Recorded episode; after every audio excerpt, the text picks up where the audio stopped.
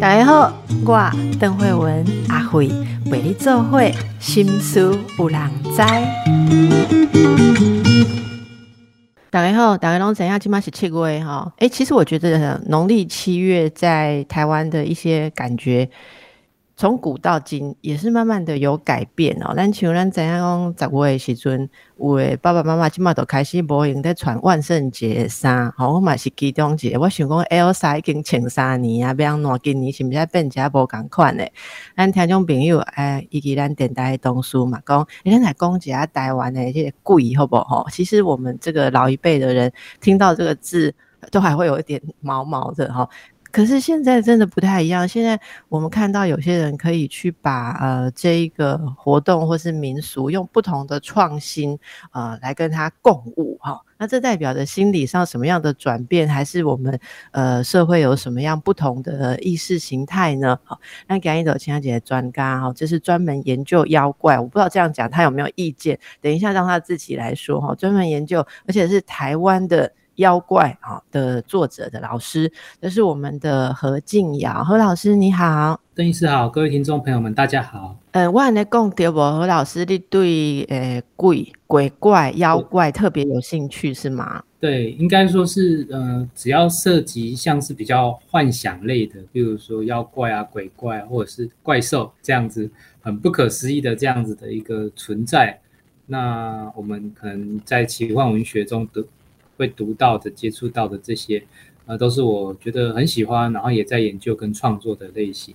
那当然这几年来，就是呃，也会关注台湾的一些呃这样子的奇幻文化，那或者是这样子的鬼怪文化，那也会对台湾的一些这个呃原住民的文化中的一些呃这样子的怪物的故事，也是呃有在接触。是会流传的鬼怪故事，其实就反映了流传这些故事的地方那些人啊，我们有什么样的信念吧，哦，或喜好，或是害怕。所以我想，这个鬼怪故事是真的是文化的一部分。所以在妖怪这方面哦，大家可以参考这个何静阳老师很多的著作，跟我们介绍一下这次的一百种都市传说。先来问一下哈，想要做都市传说。都市传说是指都市里面的鬼故事吗？呃，也可以这样讲，但也不能这样子说。那其实我们都知道，就是呃，在传统的这个传说故事的研究里面，会讲到，比如说神话，然后有传说，还有民间故事这三种类型，有各种不同的定义。那当然，我以前我们在研究，比如说一百年前、两百年前这种呃传说故事啊，或者是民间故事，那当然就是所谓民间文学。但所谓的民间文学，或者是这种乡野故事，它虽然说是过去的，但是时间是一直不断的在走。所以说，传说故事并不会因为啊，只是停留在以前，只有在以前乡野才会出现。其实到了现代化的社会当中，呃，这样子的民间故事还是会出现。所以说，呃，都市传说可以说是就是现代的都市文学。呃，都市的这样子，呃，就是现代的这样子的民间文学。那最早对于这样子都市传说进行研究分类的是，呃，这个学者，呃，就是外国的学者。那在外国的学者的分类里面，就是会把工业化以后，然后都市化以后的这个呃时代当做就是都市传说流传的这样子的呃开端。那都市传说。正确来讲，应该说是在现代都市化的生活里面，然后借由各种的一些现代化的媒介，比如说电视啊、电影啊，然后或是报章杂志啊这样子，呃，所流传的一些呃怪异的故事。那当然，都市传说也不只是包含一些鬼故事，它也会有一些呃，比如说一些就是笑话的故事。那呃，在这一这个领域里面，如果放在台湾的话，那当然。台湾的都市化就是从日治时代开始，因为日本来台湾之后就开始呃积极建设台湾，然后尝试把台湾打造出呃一个现代化的这样子的模样。那所以对我来讲，台湾的都市传说其实就是从一百年前呃这样子呃日本时代，然后开始慢慢演进到现代。那当然，不同的时期会有不同的呃很奇妙的故事。老师，你刚刚讲的很有趣哦，就是说这里面都市传说的类型不一定只有那种灵异、恐怖、可怕的，你说也有像开玩笑的好笑的故事，可不可以举一个这个例子让大家感觉一下？呃，因为我是住在台中，那台中就是我比较靠近台中的南边，那呃南边当然就是彰化。那彰化有一个很有名的地点，风景名胜，叫做八卦山。嗯，那八卦山，呃，就是从我读书的时候吧，我也忘记是从哪个时候开始。其实我们，呃，年轻人、同学们都有时候，呃，就是说一些这个，呃，就是同才之间随便在说话，然后在聊天的时候都会说啊，那个就是八卦山有一个大佛，就是一个。同呃黑色的一个很巨大的佛像，那在以前一一些电影面也会出现。那这个呃佛像呢，我们常常会戏称说啊，这其实是一个机器人，因为它外形非常非常巨大，然后呃当然就是非常庄严、非常神圣。可是因为它非常巨大，然后看起来就是呃树立在八卦山上，非常的醒目。那我们都会说啊，这个就是一个机器人啊。然后如果说呃，发生战争的时候啊，然后这个八卦山就会变成一个这个这个算是一个战斗基地嘛。然后呃，这个大佛呢，它就会站起来，它就是变成一个机器人，然后它里面是有机器的这个遥控啊设备啊，然后一些呃杀伤的一些，就是它佛这个这个脸上会发出这个镭射光，然后去攻击敌人这样子。那这是一个这这样子的故事，其实就可以算是一个都市的一个传说，因为它很荒诞不经，然后呃听起来有点好笑，但有点不可思议。那像是这样子的一个故事，其实就是一个呃很神奇的一个呃这个算是一个都市传说的一个类型。那当然这样子的故事其实也是有它的一个背后的一个因素，就像是邓医师刚才说，就是。传说跟背后的文化是相关的。那我自己是在想这一个故事的时候，就会想到，因为其实八卦山就是一个古战场，就是一直以来，不管是原住民或者是呃日军呃来台，就是开始扫荡台湾各地的时候，嗯，都在这个八卦山呃发生过很强嗯就是很惨烈的战役。那所以说，不管是义军啊，或者是一些呃，军人啊，在这个地方就是流血流泪，呃，流血流泪是非常的这个血泪斑斑的。那我自己在想，哎，其实这样子的故事，也许就是一个过去的这样子的战争记忆，或者是一个伤痛记忆。那它，嗯嗯，呃，慢慢的，呃，经过时间的演变之后，那当然历史是很沉重的。那怎么去承担这种历史的沉重，有很多种方式。那其中一种方式可能就是用讲笑话的方式。那刚刚好这个地方有一座这个呃这个佛寺，然后有这个呃呃大大佛一个神神秘的这个大，你就是一个很庄严、很神圣的大佛，所以说大家才会开始会声会影，然后嗯把一个比如说向往和平，或者是向往就是人跟人之间的争吵可以嗯不要这么的。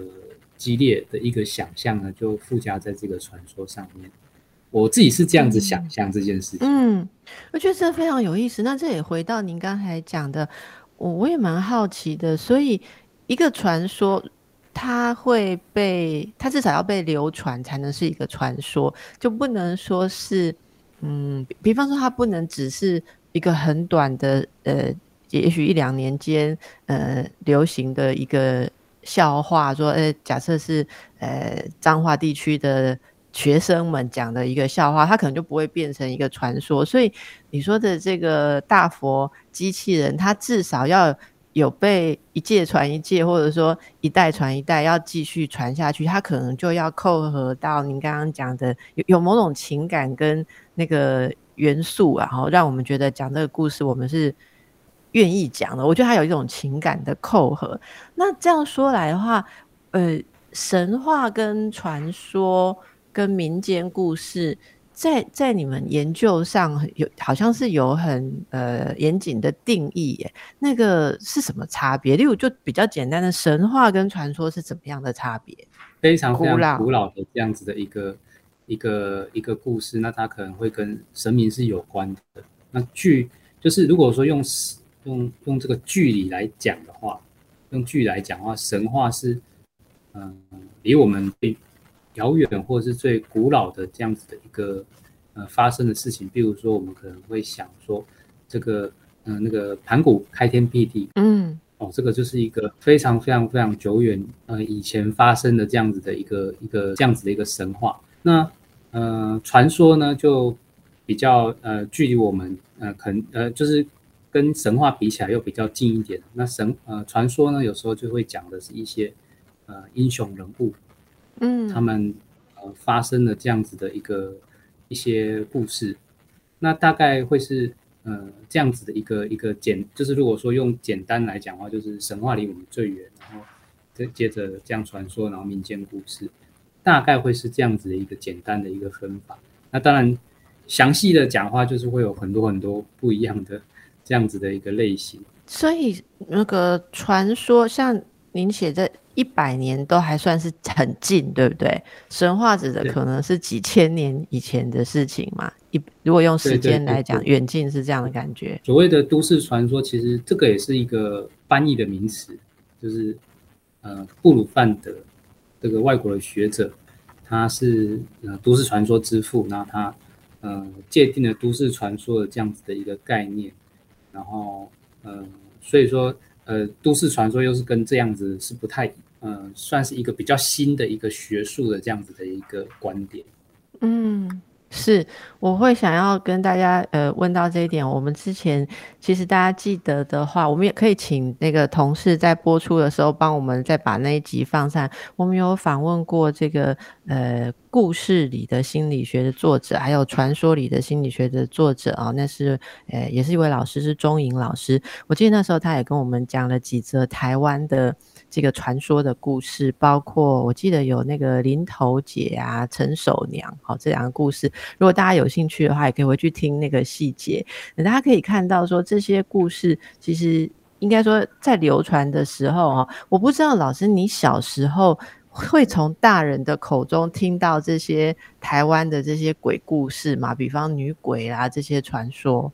哦，这当然会是会会会这样子被。被呃，就是被告诫，就是说，比如说这条河啊有水鬼，那或者是呃长辈们会说一些，比如说某西娜的故事，那就是某西娜在台湾主要就是，如果说你登山爬山，那你迷路了失踪了，你可能就是被某西娜给拐走，像这样子的故事其实是呃蛮常出现的。那当然自己也会读一些书籍，其实有一些。这种儿童书籍也会讲到台湾的一些故事。那我记得很深，就是林头姐，我小时候就知道。那林头姐是南台南的故事。那我读到的是在书中，书中就在讲这个很可怕这个呃台南的这个女鬼的故事。那其实我看的时候是觉得很可怕，因为小时候就是觉得哇，这个女鬼好可怕，就是七孔流血，然后吐着长长舌头这样子。但其实这样子的故事，其实也是要，呃，告诉大家，就是一些，呃，不能做坏事啊，然后，嗯，要好好的对待别人的这样的故事。因为像林头姐的故事，就是一个算是，呃，感情非常悲惨，然后被欺负了这样子的一个女性，然后，嗯，遭遇了不幸发生的故事。那我觉得这样子的故事，其实也是，呃，很有一些道德教训的意味。嗯嗯。那这些道德教训，或者说那时候在鬼故事里面，呃，寄托的东西哦，大家大部分比较会听到，都是要讲正面的，呃，一种就像告诫了哈。不过，它其实每一个故事会流传，都也还有里面，呃，一些比较隐晦或者说阴暗的部分，但是那个部分常常会打动呃人心里面某种深处的情感哦。到底这些传说或者我们现代人、现代台湾人在这个七月的时候有什么样心情的变化？哦，从古到今有什么样的不同？我们可以让大家稍微休息一下，回顾一下你小时候听过哪些的这一类的故事啊？那如果是大家以前参加过什么营队，好像营队一定要来点鬼故事。一方面，它常常是暑假，我不知道寒假 有没有，寒假其实也有。到底这些呃幻想啊，在我们的内心扮演了什么样的角色？好，打开后，我们今天的来宾是何静瑶，何静瑶老师，他是呃作家，也是。研究这个妖怪跟传说哈鬼，我不知道应该怎么讲，妖怪传说鬼故事，好的，反正这是他的兴趣。大家刚刚也听到了，我想请问一下金阳老师，你觉得我们现在看起来是嗯很很很现代了哈？大家可能也都比较没有像以前那样子对鬼这个事情觉得那么的。害怕哦，就有些人啊，他已经可以呃，例如说办展览啊，扶老携幼的去看这些，这个大家都是以前比较嗯，一般大家会比较呃避之唯恐不及的。那你觉得这样子的时代还会再产生新的鬼故事吗？是，呃，当然是会的。那像就是都市传说或是现代的怪谈，其实就是不断的有一些新的呃这个故事会出现。不管是鬼故事或者是一些怪异的故事，那像是红衣小女孩，那它也是从两千年呃流传到现在二十二年，它也其实也是一个很新颖的鬼怪。那我觉得，呃，这样的道理其实是这样子的，就是人世间有很多事情是说不清楚的，就是有理你也说不清，或者是你用逻辑啊，或用科学啊、数据啊去讲。那虽然说可能有数据或者是一些，呃，比如说几率的问题，你会去去看，但是人就是会发生意外，或者是一些不好的事情。那你理性也许可以去看，但是你情感上面可能很难去承担，或者是去负荷。那所以说这时候人就会创造故事，那故事就会把这样子的一个心情寄托下来。然后或者是让他有一个安顿的场所。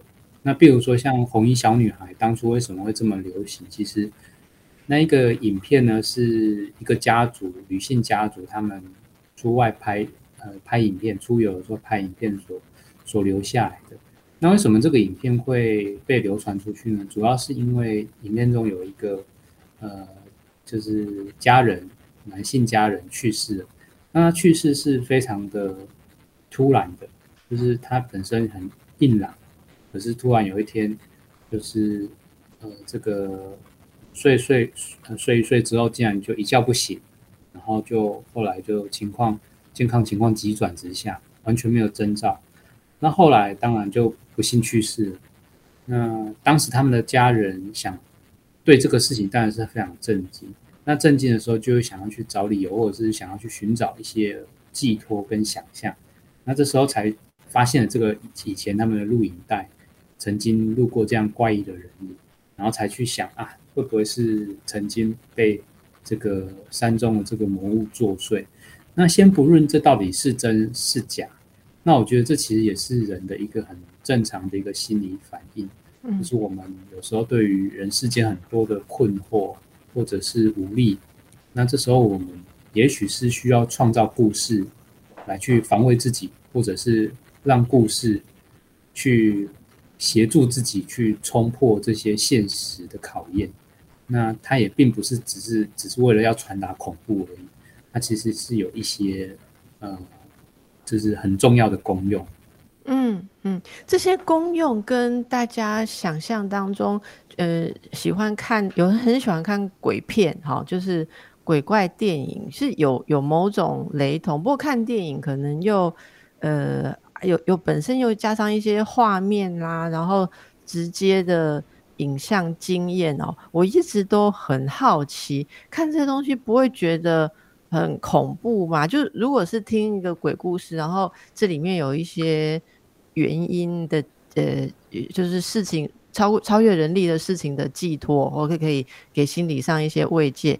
啊，不是天天来的后吗？为什么会有那么多人喜欢去看那些 呃恐怖的画面？好，那难道那种画面是对某些人有一种美感吗？虽然我是比较不能够欣赏哈，为什么大家会那么喜欢鬼片？会喜欢鬼片，其实我觉得就是，我觉得这就是这就是一种练习，就是像刚才我说，就是人会遇到很多意外发生的情况。那当然，我们不可能每个人都会遭遇世界上各种的意外。那我对我来讲，鬼片当然有些人当然就是喜欢恐怖，因为刺激嘛，会让自己脑内分泌啊这个刺激的这个化学物质，然后得到快感，也许是这样子。那我自己可能是用比较理性的方面去看这样子的恐怖片。我觉得，呃，人们，嗯，就是在练习，呃，借由鬼片可能去练习如何去跟悲伤或者是害怕。然后或者是一些危险的事情，然后去打交道。那这样子的练习的过程中，其实他也是在净化自己。平常可能在生活当中，你遇到很多的不如意，那你可能无法解释，或者是你无法去承受。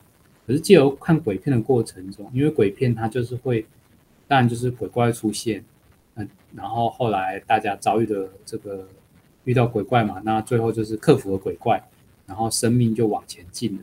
那我觉得在这样子的过程中，呃，当然有些鬼片可能最后那个呃事情没有往前进，可能大家就成了，就是很很很很呃很负面的结局也是有的。但是有一些好看的鬼片，其实是会有一个让人的心灵有个提升的一个可能性。那我觉得就是在看这样子的过程中，我们也在学习面对的恐惧，因为所谓的鬼啊，或者是呃，妖怪也好，它其实就是恐惧的化身。恐惧在我们人心中是非常的，呃，算是呃很难去具象化的。但是，既有影像，也许我们就可以把它给框住。那这样子框住的过程中，有助于我们去呃对抗这些怪异，或者是一些呃恐怖的这样子的，我觉得人生中会发生的恐怖的事情。是老师，那我问你啊，农历七月可以看鬼片吗？哦，这个当然是可以啊，因为现在很多鬼片，就是故意要在这时候上，没有，他就特别是在暑假，暑假是这种档期。可是不是有说，嗯，传说里面，如果是大家对这个有 feel 的、有感的，不是也比较会去相信这些禁忌嘛？例如说，农历七月不是有很多事情不能做，因为觉得很多事情会把，嗯，就是外面就是这些哦。比较多啊，你做一些事情可能会把它引过去，这样子哦。那呃，那这时候我我我我的意思说是，大家已经不会有这样子的禁忌了嘛？现现在现在人是不是比较少？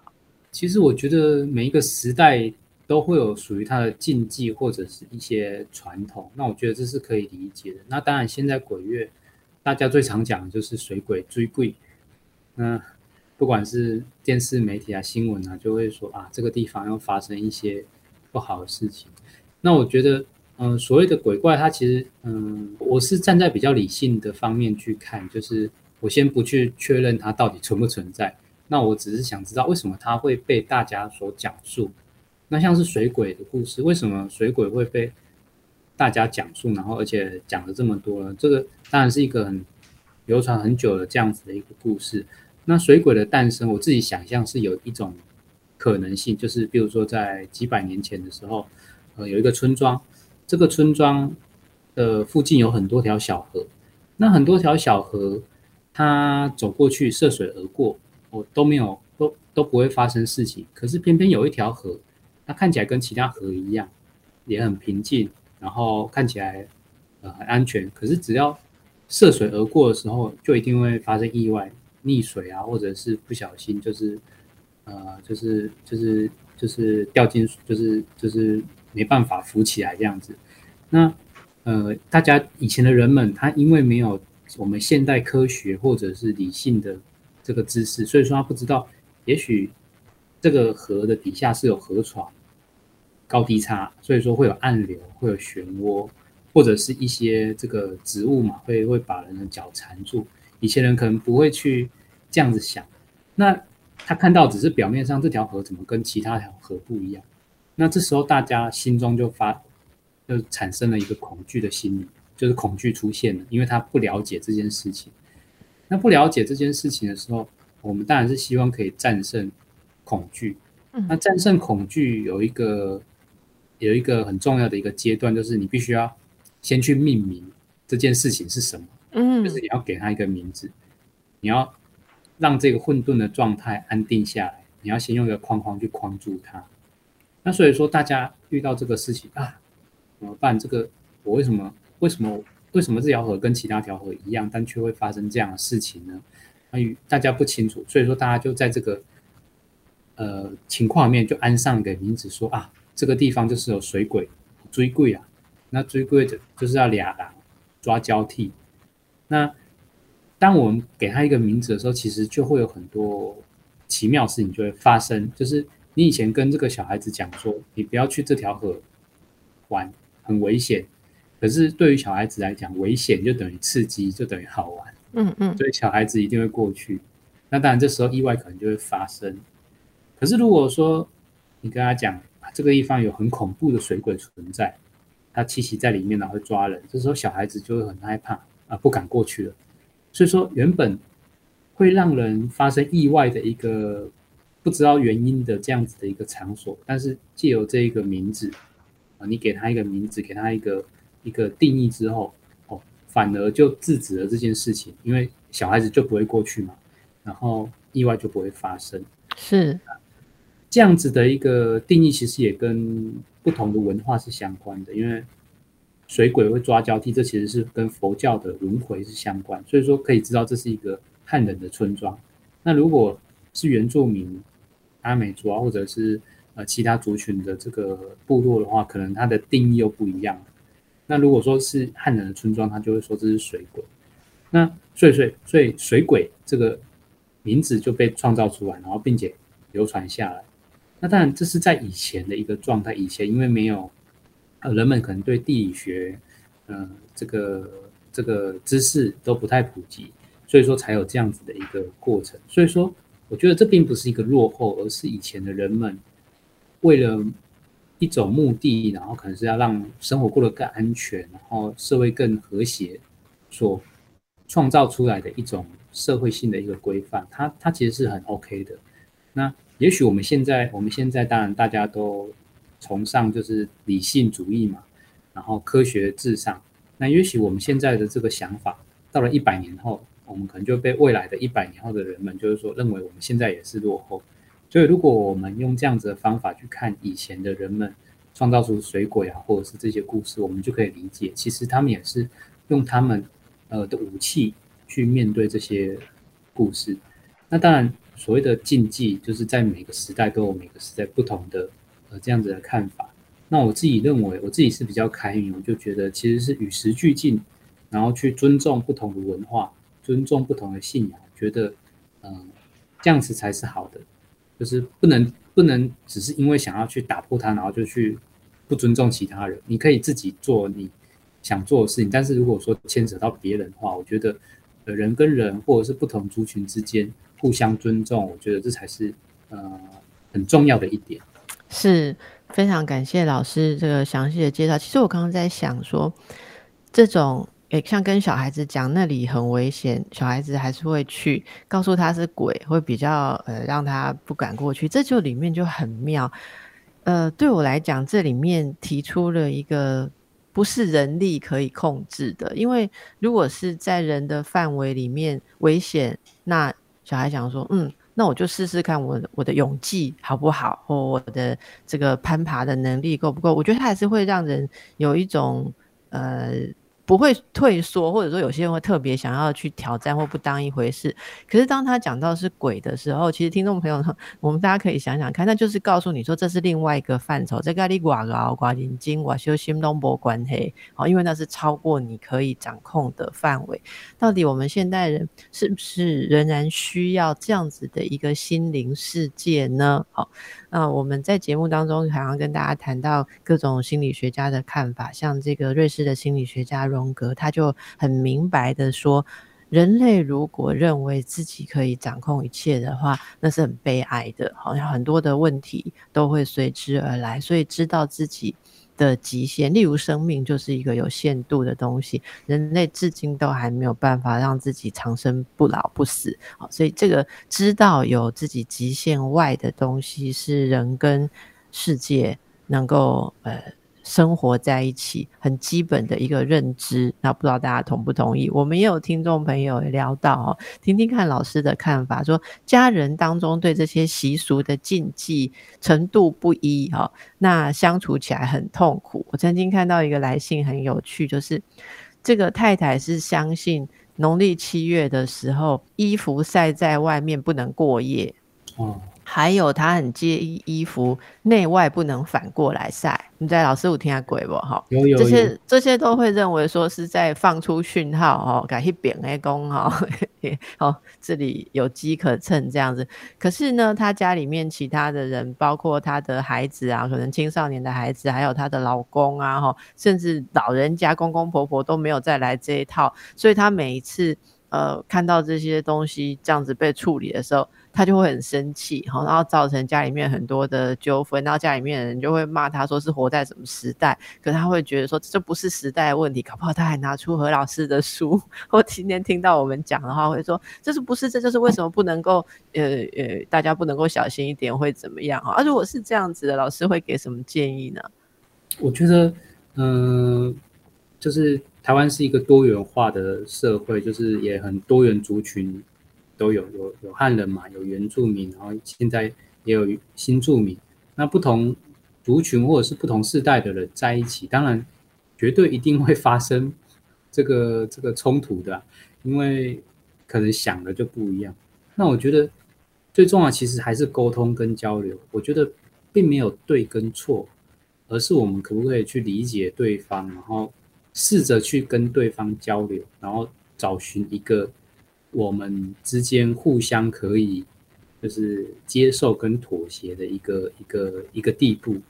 那因为传统其实真的是没有对跟错，就是呃，你要说就是把传统完全舍弃，或者是从传统中就是嗯跳脱开来，然后完全不不舍呃完全不去看它。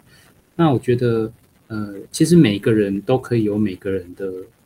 做法，但是我们呃最重要就是要有一个互相尊重的心、尊敬的心，然后不要因为你希望别人去相信，或者是希望别人不去相信而去而就做出一些不好的行为。那举例来讲，就是比如说在都市怪谈这个这个部分，可能有些人为了要去打破禁忌，可能就会跑到废墟里面，就是我要去证明。这个废墟当中真的有鬼，或者是这个废墟真的没有鬼，可是却忘了，哎，这个废墟其实不是废墟，它其实是有主人的，它其实并不是被废弃，它是有主人，而且这个是私人的财产，就是私人的啊，这个这个呃，算是他们的这个土地，可是我们就这样子，可能为了拍影片或者为了要证明什么。然后跟朋友说我很大胆，然后就私闯民宅或者是私闯别人土地，像这样我就觉得这是一个不尊重别人的一个做法。好，我们先让这位这个呃问到这一类问题的听众朋友，大家感受一下啊。如果你真的觉得嗯心里面。没有遵照某种方式，会有很多的恐惧，也值得往内去看一下，那是不是自己处在一个比较脆弱的状况？然后大家可不可以也沟通，互相尊重哦？今天我们访问的是何静瑶老师哦，老师你也写悬疑小说对不对？就是你自己也创造妖怪，对对对。那你自己在创造的时候会有什么样的呃喜好，或者你是怎么样创造出你的妖怪小说、怪物小说的？举例来讲，其实我。嗯，因为很喜欢一些古代的一些传说，那古代的传说可能大家都觉得老掉牙，都觉得啊这就是过过去的老套，那可能就就觉得呃无所谓。但是我觉得所谓的传说或这些故事可以流传很久，一定是有它各种的价值。如果我们可以用各种观点去看的话，也许就会得到不一样的见解。比如说林头姐这个故事，那我呃大家讲到林头姐都知道这是一个爱情故事，林头姐就是被。一个负心汉抛弃之后，然后后来变成女鬼，然后报仇这样子的一个基本的故事。那我在看这个故事的时候，其实哦，我就写了这个小说。那在写这个小说的过程中，嗯，我就希望可以跳脱以前的人看这个故事的角度。以前的传统社会因为要替女性发声，呃，所以说替女性伸伸张正，因为女性相对比较弱势，所以女鬼才用鬼怪的方式去复仇，表现她的正义。那我在看这个故事的时候，其实有一个。呃，算是一个小细节，就是这个女呃林头姐这个女鬼其实是有小孩子的，呃，传说中有提到她有三个小孩子，那因为家道中落之后，她呃呃三个两两个小孩子就饿死了，最后一个小孩子他就带着她，然后到林头树下，他先掐死他小孩子之后，自己再上吊自杀，这是一个很算很悲惨的一个故事。那我自己在写这个故林头姐故事的时候，我就跟。以前的人不太一样，我不是把林头姐当成我的第一女主角，我是把那个鬼小孩呃当成我的第一主角，我就用他的视角去看，看他妈妈的故事，然后看他自己的遭遇，所以我这样子的转换过来，其实就跟以前的观点不太一样。以前在讲可能是一个爱情，呃社会阶级，可是我现在转换过来就变成在讲的是家庭伦理、亲子关系。呃，母母女关系或者是情感勒索这样子的一个呃议题，这个议题其实就跟现现代是很相关的。对我我会这样想，就就是因为这是一个我们现代人会遇到的一个很严重的一个问题，我们如何去面对亲子，如何去呃这个呃在一些社会的一些困境的过程当中，家庭会遭到什么样子的困难？那我就用这个观点去看林头姐的故事，所以这样子的故事就跟以前的观点变得很不一样。嗯嗯。那我在讲的其实也是在讲同一个故事。